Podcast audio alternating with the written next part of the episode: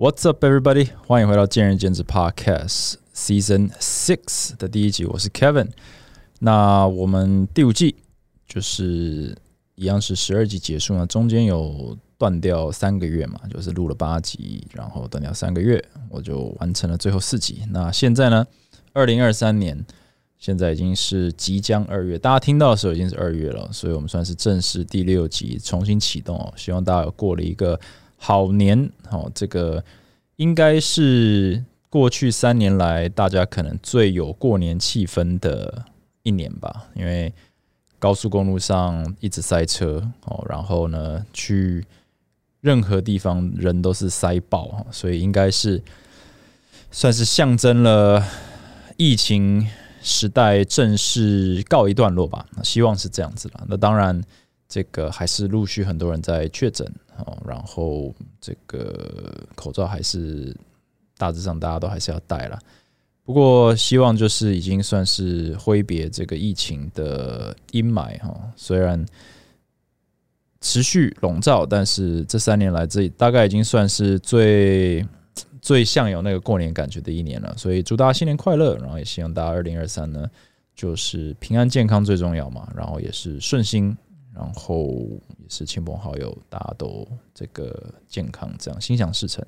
好，那第六季这个开始呢，我也不免俗的，就是想要稍微聊一下我呃一些市场观察吧。这一季可能会有一些来宾哦，有在有在这个商讨之中。那来宾是谁，或者是我们讲什么主题呢？就等到真的。那个发生的时候，大家再听听，我就先不爆雷了。诶，最近或者你要说过去一年，呃，也市场上也发生蛮多的异动嘛，啊，不管是大环境，这个美国的市场或者是台湾的市场，呃，都有一些变动。那我们还是把我们的注意力 focus 在我们的世界，也就是健身市场的话，嗯。最近我看到的一些东西，我想要稍微聊一下。那第一个是，呃，以前就有提过，我常常会说，哎，我对市场的分析是什么样子嘛？那可能会有一些趋势，或者照理说应该发生。呃，不知道是上一季还是前一季，我提到就是自由市场，我们最终都会成为 M 型化的社会，意思就是说强者很强，然后不一定弱者很弱，但是会中等的，就是中型的会被。这个大型的打败，或者是大者很大，然后会变成中型的，开始往小小而巧的方式那个移动，哦，也就是说市场可能会呃开始八十二十九十十趴的用大跟小去划分，那所谓的中产阶级就慢慢消失了。在经济上也是这样，也是一样嘛。以前中产阶级是可能一个社会的命脉，现在基本上中产阶级已经慢慢消失了，就是用极有钱或。很多没钱的人这样子，那今天市场我们也讨论过自由教练，就是可能就可以把它想成是呃小小公司哦的概念，那有大公司依然存在，然后小公司越来越多，但是中产阶级，也就是说工作室呢或者中小型工作室呢越来越少。那这种东西物极必反，到最后一定会开始呃触底反弹，也就是说，照理说应该会有一些整合出现。对不对？小小工作室，我也讲过，呃，小小的工作室其实是很难发展的。那小小的这个艺人公司哦，自由教练也是很难有长期发展，所以最终可能就会有自由教练想要组团队，或者是找资金，然后变成一个小小工作室，然后往规模迈进，所以它就会有这种一个循环，然后历史不断重演。那呃，当然这个市场上有没有真的在发生这件事情？其实从一个人的观点，有时候我们的视野不够广哦，是不太好去验证的。但呃，至少从我的视野上，这件事情多多少少有在发生。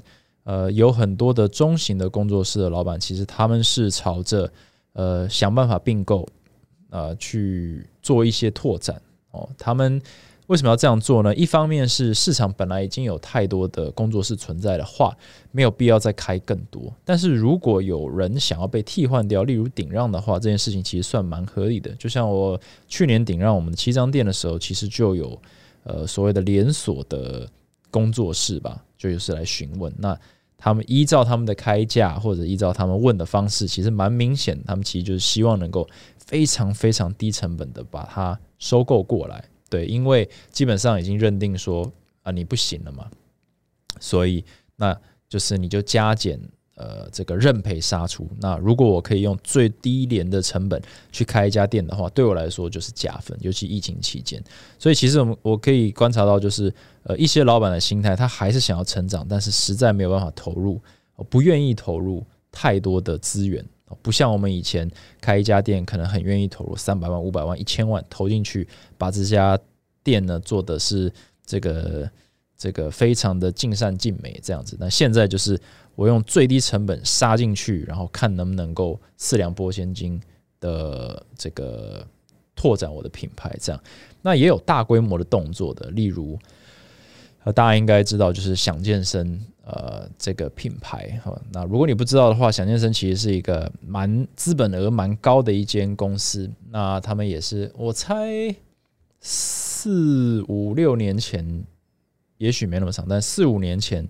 就直接进军台湾市场这样的，那他们的做法是直接就是空降，也不算空降，就是直接大手笔的做，比如说七百平、八百平的场地，然后他们是呃全部用，比如说这个这个科技管理的概念，对，所有的东西都是用 A P P，然后他们就是嗯，完全就是用一个很高规格的方式去做很低廉的。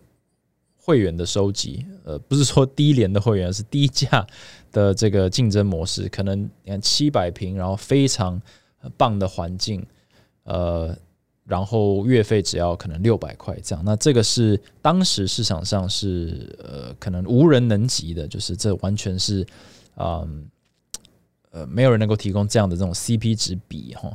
但同时他们也是。一卡通，也就是说，你今天只要有这个汇集，可能就是全台湾都可以用。可是前提就是，那全台湾要有点呢，对不对？如果我们是比如说我开一家的话，我怎么可能快速的这个开遍全台？那如果我没办法这样的话，我怎么能跟我第一家的人说，这一卡通是可以，你知道这个全台通用，让他感觉到价值？唯一能够这样讲，可能就只有沃君跟建工嘛。那所以他们也很快的就。一直推出新的点，那这个可想而知要花很高很大的成本。那他们也有这个实力。那但这件事情他们好像做到大概五间的时候，他们今年诶决定跟这个超核心，也就是之前有上过节目的这个威力哦，他们去做合并，所以现在变成，然后品牌变成一样是超核心，但是想健身等于就是被吸收到这个品牌底下之。底下去，然后现在超核心就有七间，那这时候这就是一个我认为，呃，实际上为何要这样子操作，可能真的只有问本人，也就可能我如果可以邀请威力来上节目，也许可以讨论。当然现在超级忙碌，但是从一个旁观者的角度，我们去分析或者看这件事情，就是说两家都这个在市场里很久的品牌啊，一个呢是。一个威力嘛，就是也是这个产业中哦，比我还要资深。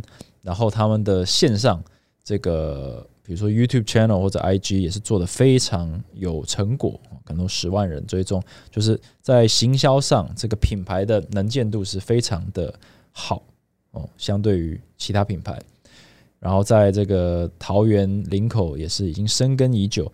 那另一个是有极大资源的一个团队，然后他们也有一个非常远大的梦想，就是就是能够用便宜的价格，然后借此收集到足够的人，然后去撑起一个营运模式，是可以就是呃，就是可以养活这么大的场地，然后又让这么多人加入，然后去做一个平衡，对不对？他等于说薄利多销把它撑起来，但是前期愿意砸。可能上千万、上亿的资源进去去做一个品牌，这两个都有它的长处的品牌，为何要融合在一起？那这个你可能就可以想说，哦，那那个这个强强联手，可是连强强都愿意联手的时候，我们就要想说，如果你不是强者，你不联手，那你在做什么？所以其实这某种程度上，我可以理解为何强强会联手，因为只有这样子才能够在这个市场里持续的往上冲。对你如果是呃两个强的在作对，那基本上只在消耗彼此嘛。当两个人，我也讲过，两个人都在下广告的时候，等于没有人在下广告，但你双花了双倍的钱。其实最好就是你合并在一起，一起下广告。客户只需要看到一个品牌就好，所以这件事情对我来说是很 make sense 的。但实际上，那种财务啦，或者是他们的策略规划，这个其实可能只有他们呃的，就是管理者才知道。那其实我也很很有兴趣，那也许这是未来可以呃帮观众这个，哦不是帮观众，帮听众各位那个这个争取到的一个一个一一集这样子。那我们再看看，但是强强联手。那如果你找不到人联手的话，你也许是被并掉的那一位。那被并掉这件事情也不是坏事，对。其实看是你是什么原因被并掉，你是做一个正确的商业上的决定，去顶让掉你的店，在正确的时机点做正确的事嘛。我们上一集有讲过，就是很重要。呃，然后。嗯，如果你是要去并别人的话，你也去思考说，如别人在这个点做不起来，你为何可以？是你有什么样的 competitive advantage？你是有什么优势是可以去做别人做不到的？因为这个在台湾实在太常看到，一家面店倒闭，然后就换一个老板，然后继续开面店。那你这时候就思考说，那这家面店在这个位置上做不起来，那为什么？为什么还要会有人来接？因为这其实有一个不变的道理，就是别人不行不代表我不行，对，所以健身房也是一一模一样。为什么在市场上这个一直有健身房在倒闭的时候，还有一堆人在开业，而且越开越大了？因为当你去问这些人，他们不会承认，但是他们会说：“我我觉得我可以。”但是实际上，以大数据来讲，以 statistics 来讲，你没有人可以。对，九十九 percent 的人就是不可以。可是九十九 percent 的人都觉得他可以，就是有这个这个心，这叫什么人的心理吧？就是我我不相信我不行，但我没有任何证据，但我就是不觉得我会失败，但 但我没办法。但但是。我我就是我就是一定要做这样子，所以这也是为什么这个商场上永远都会有这种杂讯，也就是说会给我们 mixed message，就是诶，你说 Kevin，你说市场很难做，很辛苦，可是我朋友也开店啊，然后我我我这个我我我亲戚也开店呢，然后他也开很久，他也开两年，开三年呢，对不对？还开五年嘞，那那他好像也还好，也没有赔什么的，但实际上谁在赔？谁有钱赔？谁呢做的很痛苦？或者谁呢很固执？或者谁呃这个是很运气很好？其实我们真的没办法分辨。对我们身为一个这个观察者，我们其实很难分辨的。所以我们只能从整体统计来判断说，虽然大家表面上都好像还可以，但实际上有一定比例的人一定是水深火热，有一定比例的人是。含金汤匙出出生，还有一部分的人就是这个这个这个天选之人哦，运气很好哦，闪闪那个左闪右闪都没打到他，所以都有这个可能性。我们必须知道，只是我们不知道是谁而已。那唯一知道的就是你自己。对，那如何去清楚的去评估说，哎，你应该退场了，你应该加码了，然后呃。可能是一个蛮重要的 skill，所以这市场上我觉得已经开始出现合并了。你看，最强的或者是相对强的团队都开始往这个方向走了。那相对弱的还在固执的话，可能不是那么聪明。对，但是 again，这个 M 型化社会或者 M 型化产业不一定。你如果是中型的，你可能需要做一个抉择：你要变小还是变大？对，只有少数的中型会就是持平，那这也 OK。不是说一定只能大或小，毕竟中产阶级还是存在的，只是市场那个给你的空喘息空间会比较小。那另外就是，如果你是有梦想要更大的话，你需要做什么？这其实呃就是一个策略的部分了。然后再来就是我们讲说，以 individual 这个工作室或 individual 的健身房来说，有没有看到哪些转变？那在过去这一年，其实。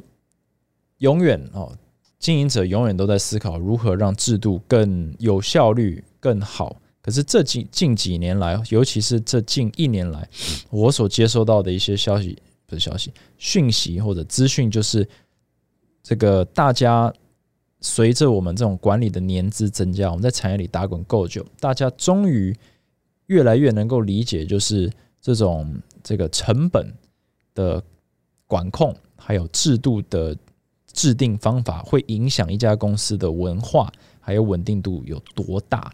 我会这样讲，是因为我们当初进来这个产业的，我们是前进是八年前进来嘛，那我有很多的前辈，我有很多的后辈。那我们进来的那个时期，我们就说疫情前时代好了，其实算是一个所谓富裕的时代，也就是说健身产业在蓬勃发展。那我们都知道，在一个上涨的股市里面，你做什么都对；但是在一个下跌的股市里面，你可能做什么都不对。但真正知道自己在做什么呢？涨的时候赚比别人多，跌的时候赔比别人少，这就是你赢的。That's how you win. That's how you make money. 那在管理上也是一样。当市场是蓬勃发展的时候，其实一个好的管理者，一个不好的管理者，其实我们不要说分辨我们自己别人多厉害了，我们连分辨自己多厉害，可能都可能都呃不是那么的精准。那当然有自省能力的，或者是这个呃知道自己哦这个没有那么厉害的人，他可能会。呃，提早开始反省，就说：诶，我们今年赚了很多钱，可是真的是因为我做对了什么吗？还是我做错了？然后其实可以赚更多，然后我反而只是赚了一点点，对不对？对，这就是所谓 expected value 的问题，就是你能不能更精确的判断应该发生什么事，然后跟结果去做比对。所以并不是说赚了钱就是对，然后赔了钱就是错。有没有可能赔钱，但是你做了对的事情？那只要市场那个翻转，你就会在东山再起呢。也有很多这样的故事。那这个就是有明确能够判断自己目前处于哪个位置。那其实，嗯，目前我们想到的，或者这些这些一些老板想到，就是诶，制度上很可能有太多的资源是嗯被浪费掉，或成本上是被呃，不管是从福利制度上，或者薪资制度上，或者是在呃，固定成本上可能都是有点呃 overstretch、overreach，就是很多倒闭就是哦，觉得我可以营收做多少，所以我去租一个很大的场地去扛一个很大的固定成本。哦。以前也有这种案例嘛，然后就倒闭了。那有没有可能是诶一开始给奖金给太高呃，因为这个学生满出来？哦，那结果当学生没有满出来的时候，诶，这个奖金依然很高，那突然就变成了公司的压力，也有这种案例，也也蛮多。有时候是两个都一起发生，所以倒得更快。那这时候你就去思考说，诶，身为一个教练，好了，当你在看你的工作室去做这些调整的时候，必势必会做很多的反弹，一定有很多的反弹，就是诶，你怎么可以这个拿走我的福利，或者诶，你怎么可以改变游戏规则？那这时候就有一个，这个就是老板最为难的地方了。就是我昨天才看看到一篇文章，就是老板没有想要为难你，就老板也很为难的这样的一个文章了。有可能只是那种呃，呃，老板鸡汤哦，员工看了或者劳方看了就只是会呃酸这样子。但是实际上，他就想要表达就是说，就是如果可以大家都赚钱，其实没有原因呃去。去改变太多，因为这件事情其实会伤害到气氛，伤害到文化。那这个任何一个有 half a brain 的老板都知道，这件事情其实真的不值得去伤害。你一旦伤害了你跟员工之间的信任，或者是呃这个文化上，其实是蛮难呃蛮难弥补的啦。因为这就是一个 feel，呃人与人之间的一个相处，一个气氛。这个气氛坏了以后，有时候再多的钱可能都救不回来。所以如果今天就是五百块、一千块、两千块的那种调整，会让你觉得说这个老板是想要，就是想要多赚的话，其实实际上我觉得十次应该有九次并不是这样子。但是，呃，从老板的角度，你可能也可以说，哎，那如果。这一点钱你觉得没什么，那为什么一定要去做这些调整？那其实这就是从短期看长期，就是我们现在需要做一些调整，让我们的制度其实从这一刻开始是更健全的，去让我们这间公司更能够站稳脚步，更有这个抵抗波动的能力。如果下一次疫情再来的时候，我们的 CoCo 新制度其实就不会受伤这么大。所以有点是在做一些策略的部署，而不一定是一定要什么。省这这一点钱，但是它的有时候它的附带条件就是确实在短期内，嗯，尤其是已经这个景气不好的状况下，会对于这个薪资收入会有一些影响。那这就是我听到很多这个老板可能面临的一个困境，就是啊，我这一定要改，为了公司的稳定跟为了公司的这个合理的收益呃营收，这一定是要改的。可是改了以后，员工一定不高兴。所以他们就那么摇摆不定啊，员工不高兴，可是这个对公司是好啊，那对公司好，其实公司活下来了，对员工不也是好吗？可是这要怎么跟员工解释呢？然后这就是 我觉得老板一定会遇到一个困境。那这也考验的是就是呃各位老板的智慧了，就是如何去 balance 这个这之间的事情。那到最后你会发现，就很多事情就是沟通技巧，你能不能够发挥一点同理心，然后也让他们发挥同理心，然后。呃，你如果能够让足够的人站在同一艘船上，有着同一同一阵线，愿意去体谅，我愿意去为这个环境付出，那其实都算好讲。那当然就是不能够，就一天到晚都在改，因为其实人是不喜欢改变的动物。但是这个市场上目前正在调整。那我发现一件事情，就是很多的调整基本上，呃，我不会说是坏事，但是它让我们意识到了一件事情。可能可以让你意识到这件事情，就是很多的工作室开始把教练分级，哦，可能就是这个。那分级的定义是什么？就是你要突破一些呃标准，你才可以 获得更多。基本上就是一个利益交换。所以你可能说，呃，你的这个体测或者你的身材体脂肪或者你的三项哦，要可能要达到某一个，你就可以是比如说 level level one。然后在 level two、level three、level four，那随着这样子用这样子去分，说一个教练他一堂课的价值在哪里，对不对？那这样子基本上已经是这个有点像是在要求你维持你的品质，我才愿意给你钱。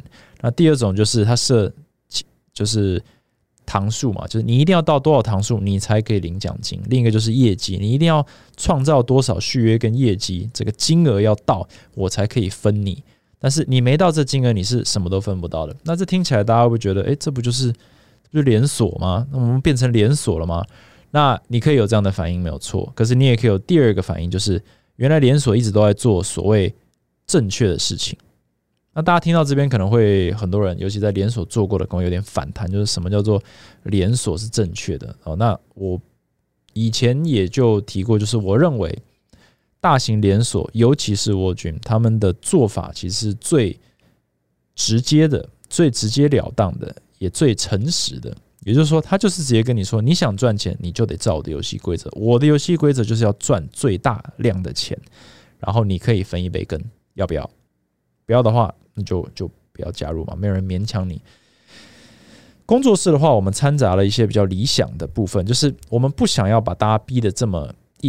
我们不想要你把钱当做 number one focus，可是这有一个代价，就是有可能做久了，大家会把钱当做最后的 focus。也就是说，我必须要有所有的弹性、所有的自主性、所有的这个这个对所有的，就是我我我拥有所有的专业，然后我是一个好教练，可是我完全不愿意被我带来的产值所评估，因为我认为那很商业，那很连锁。可是实际上，你今天在一个公司里面，你的扮演的角色就是要产生产值。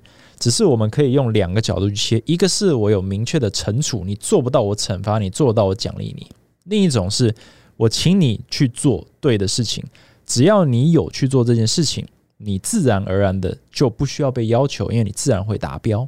哦，如果你是一个好教练，你的学生自然会续约，那这样我们就不用去细算你的业绩是多少。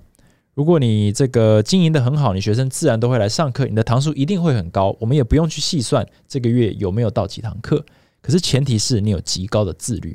可这时候在这个市场上，或者是在这个随着这多年的好日子过去，原本自律的教练也会慢慢不自律。所以当他们不自律的时候，但公司的制度上并没有所谓的惩处制度的时候，就会开始出现一个这个裂痕。也就是公司是其实没有办法赚到钱的，因为没有办法硬性要求说你一定要做到什么。但是其实不管我们想不想商业，一家公司就是要有很多的固定成本，你就是要租一租一间空间，你就是要付水电。你今天如果因为任何原因有一天停业，你你那天的成本依然存在。那个好像是同一篇文章，就是说一个老板最怕什么台风假之类的。为什么？呃，我不是讲健身产业，但是假设你今天是开一个这个面店好了，你一天的营业额是五万块，就扣掉成本是五万块。然后你一个月的房租是三十万的话，呀，我们就说很大的面店，为了数学方面，等于说你一天就是要花一万。所以今天如果台风假来的话，你不但没有赚到那五万，你还是要付那一万块，因为三十除以呃三十万除以三十，你那一天还是直接赔一万块。然后可能这个呃就是折旧啊，或者是食材啊这些浪费掉的，所以你只要一关门，你可能就是直接赔。五万、六万、七万，那对于老板来说，这钱是永远不会回来，因为他隔天不会突然赚回来五万呢，对不对？然后隔天也不会突然这个房租就不见了。那这时候这个成本谁要谁要 cover？那员工的话可能没差，因为相对来说影响比较少，对不对？但是固定成本全部都是一个公司在扛，所以公司需要每一位员工都有他的产值。你才可能可以撑起这个屋顶，可是这个就是以在做的人，也就是教练或者是员工来说，比较没有感觉，就觉得说我只是休一天假有什么关系，或者说啊，我们就是这个少开一天没什么大不了。可是基本上只要是就连晚上歇业的时候，其实都是在烧钱，对，所以我们等于说我们开业的时候要赚足够的钱去 cover 歇业的时候，对不对？呃，你是大公司的话，你周一到周五的产值要 cover 周六周日的房租，这个就是一个现实面。所以，当我们这个工作室的教练没有办法够自律的时候，然后又没有这种惩处机制去鼓励他们或者这个这个要求他们的时候，就会有一个向下这个 downward spiral 就向下沉沦的一个，那很多店就因此这样倒掉。所以这时候。工作室就需要找一个平衡，就是说，哎，我们不能够只是靠大家的自律。那个时代，可能当刚离开，就是刚脱离，哦，刚跟连锁分家的时候，大家是有很高的自律，说我们绝对不能够，呃，变成那样，我们要自己用我的条件来做。可是当时间久了，这件事情，尤其是现在才出来做的教练，他们这种感觉。没有那么强烈，因为他们从来没有在连锁里面做过的时候，一出来就是自由教练，一出来就在工作室，他们会觉得工作室的要求是要求，可是其实不是，工作室是要求自律。那当你连自律都没有的时候，其实工作室是直接会垮掉的。所以这也是很多在调整，就是为什么我刚刚讲，诶，他我们这些这个工作室他们新定出来的规定或者他们的改良，其实只是把自己改回去跟连锁有点像而已。甚至是采取呃采呃等于说截取了一些好的部分，对，那不好的部分是什么？不好的部分可能是诚信的部分，对，可能是行销手段跟这个激烈度的部分，这些东西我们不用把它捡回来。可是我们要捡回来是什么？是捡回来是基本的表现。我们如何去诱发基本的自律？有时候就是用规定。所以我觉得，在我看一些同业，他们开始，他们给我看。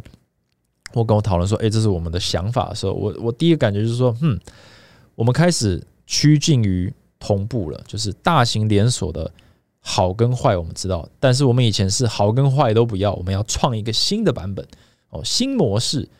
可是这新模式其实经目前是经不起考验的，因为大家没有办法，呃，依靠等于说。”呃，依靠所有人都自律这件事情，有少数人自律可以，可是一个团队是需要所有人一起自律的时候，这件事情做不到的时候，你就需要有一个公司的角色去确保大家都有可能至少百分之六十、百分之八十的自律。那这其实就是大型连锁在做的，可是他们可能做过头了，不但要自律，然后我我还要你去，然后就是。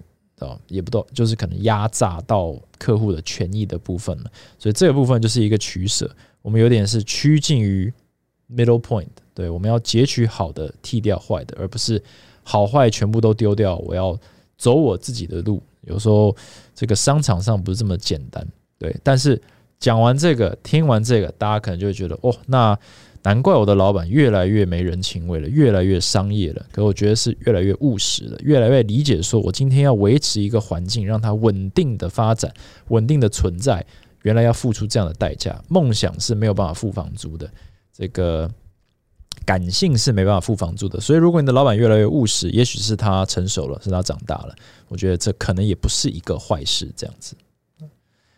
好，那这个依照这个主题，我最后我再稍微聊一下，我借用一下我们这个这个查德讲师的一个一个名单哦，因为我觉得也有一些值得稍微小聊的东西。他写了一个这个二零二三教练职涯十大趋势哈，然后我们就一个一个看一下。第一个是自由教练阵亡率变高，那这个他会这样写的原因，我我也讲过，就是。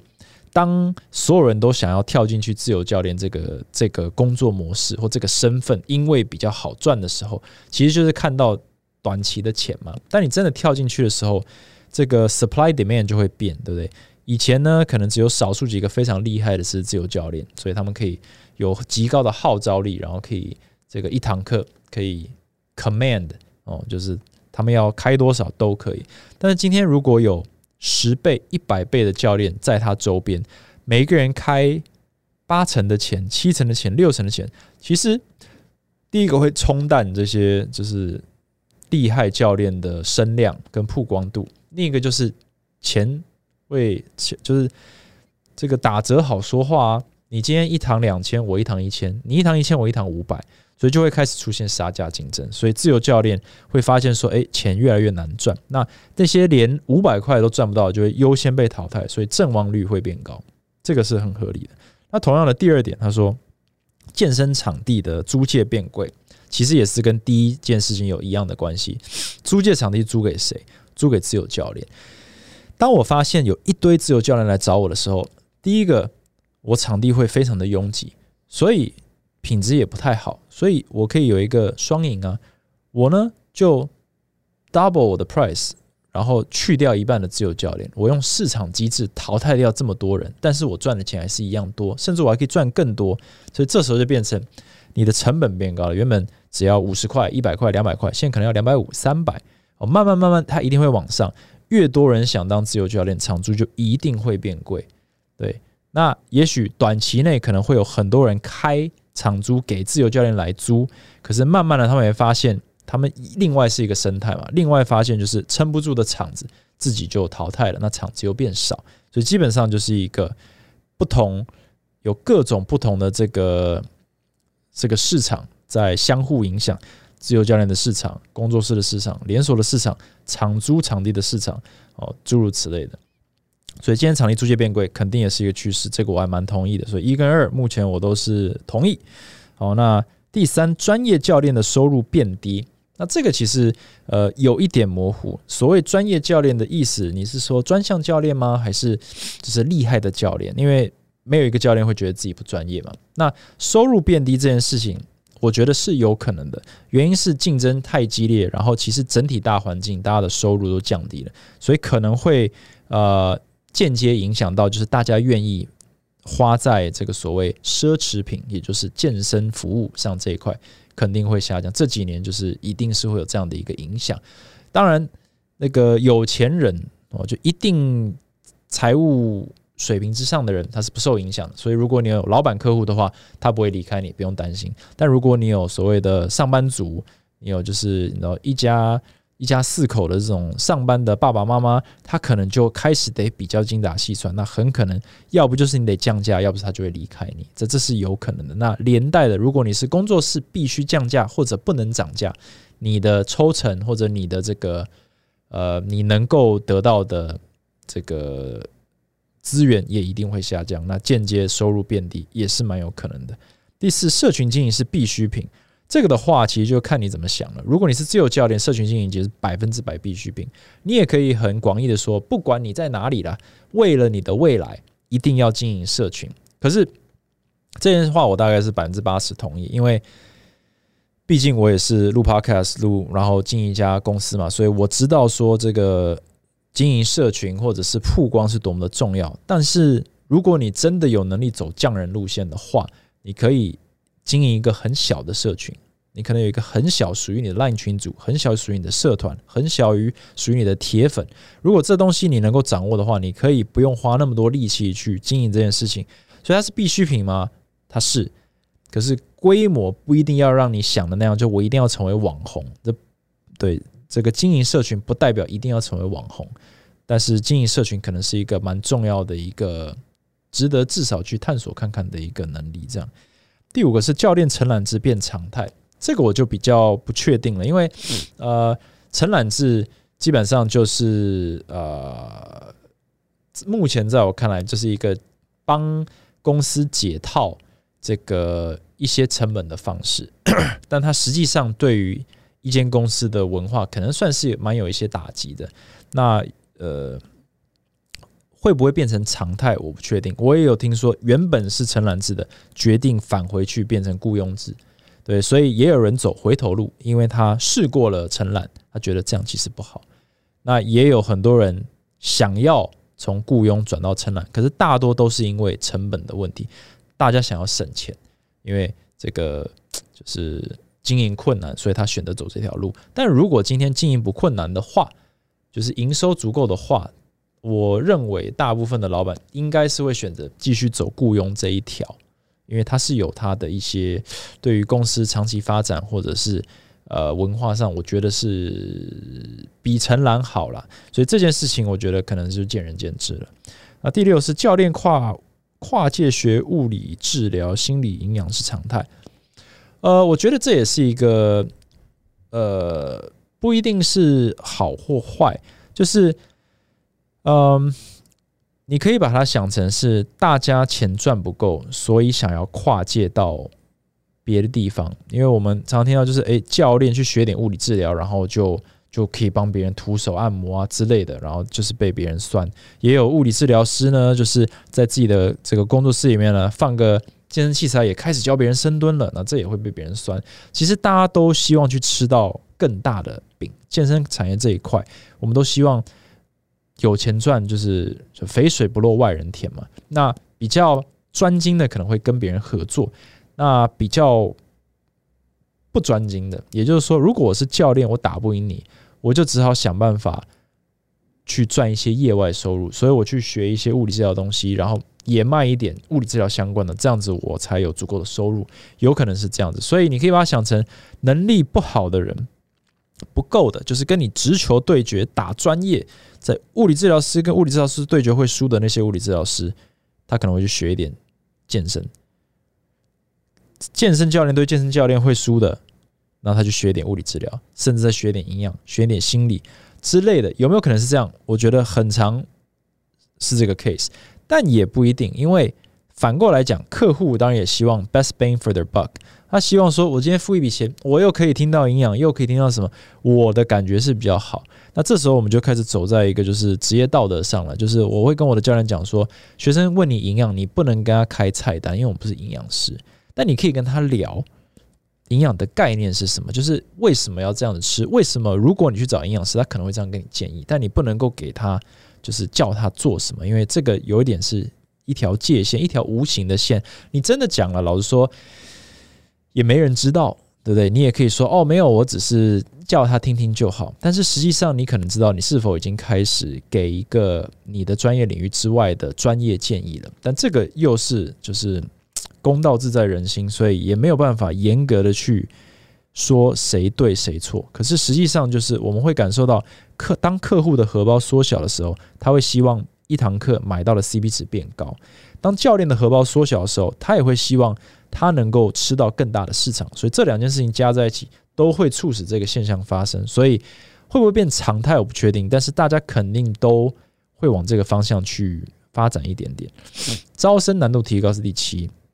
其实，呃，第八，打造自己的这个人脉圈；第九，教练课单价变低；第十，健身房增财变变困难。其实都蛮类似哦。你注意听的话，招生难度变高，其实就竞争越来越激烈了。你要有十八般武艺，你还要有极高的曝光率去经营社群，你才可能被看到，你才可以招生。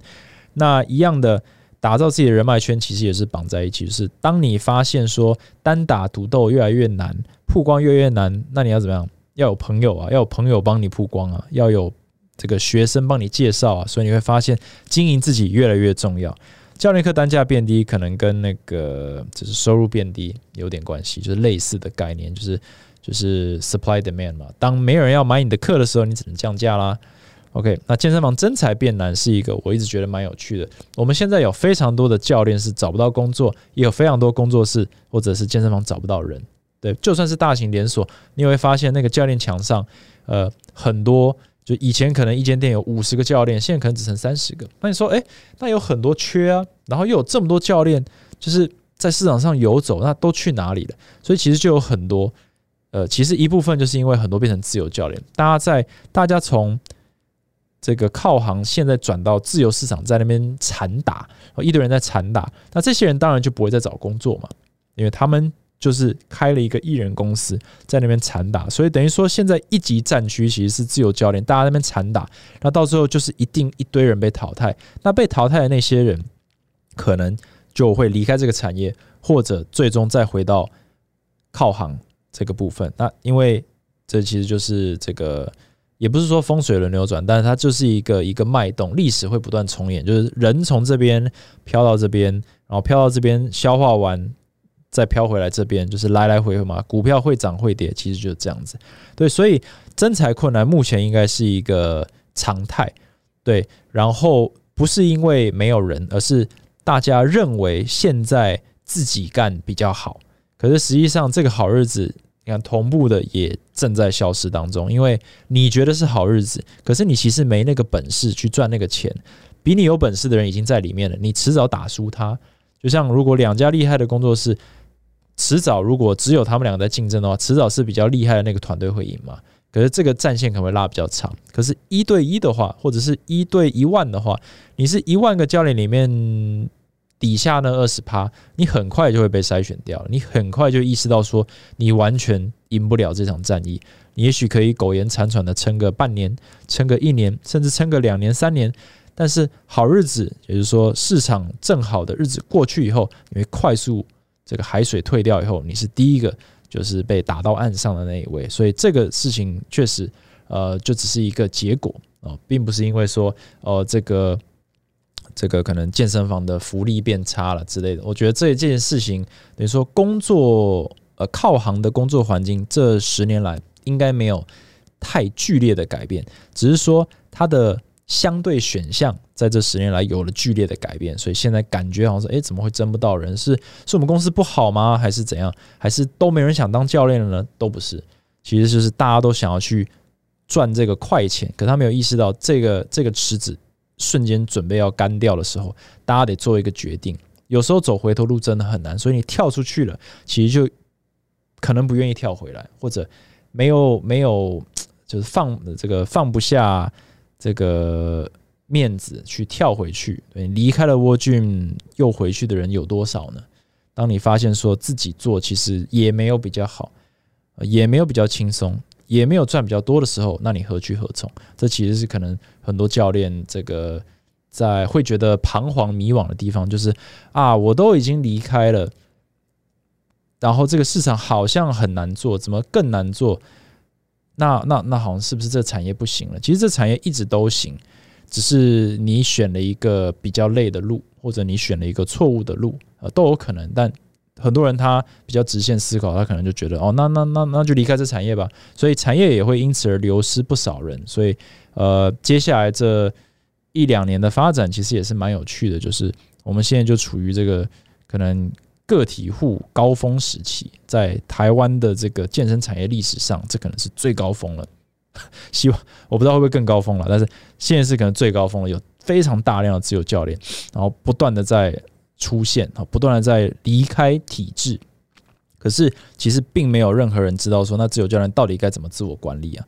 哦，大家都说做媒体、媒体行销、行销，可是网红就这么多啊，对，所以当你当你不是他哦，英文讲说 you are not him 哦的这个比较流行语，you are 当你 you are not him 的时候，当你不是他的时候，你怎么办？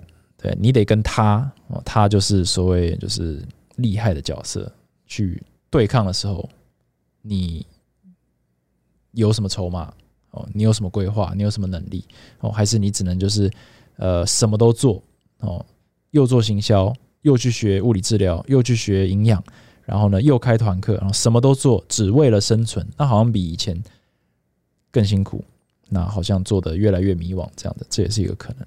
OK，那这集其实就讲到这里，那接下来我希望可能可以聊聊，我我稍微透露一下，就是我可能会去找一些产业里面的不同角色的人，对我之前找的都是老板嘛，那我们找一些不同角色的，或者有一些呃比较有趣的走过的路的人来来聊聊，对，那如有机会的话，有机会的话再跟大家分享。那这一季就从这一集就是开始啊。谢谢大家的收听。那工商一下，如果你听到这里的话，肯定可以听一点工商。就是现在前进，呃，我们后山皮店跟永安店都有这新生活动。那如果你是这个二月底前来这个体验检测的话，那是免费的。那检测的话也是半价优惠这样子。然后呃，签约再折，签约再送哦。有折有送，那折什么送什么，那大家就直接到我的链接，或者是到前进的这个 Acro Fitness 呢去去看看。那呃呃，所有的相关资料我都留在底下。OK，那这一集就讲到这里，我们下一集再见。Thanks for listening. Bye bye.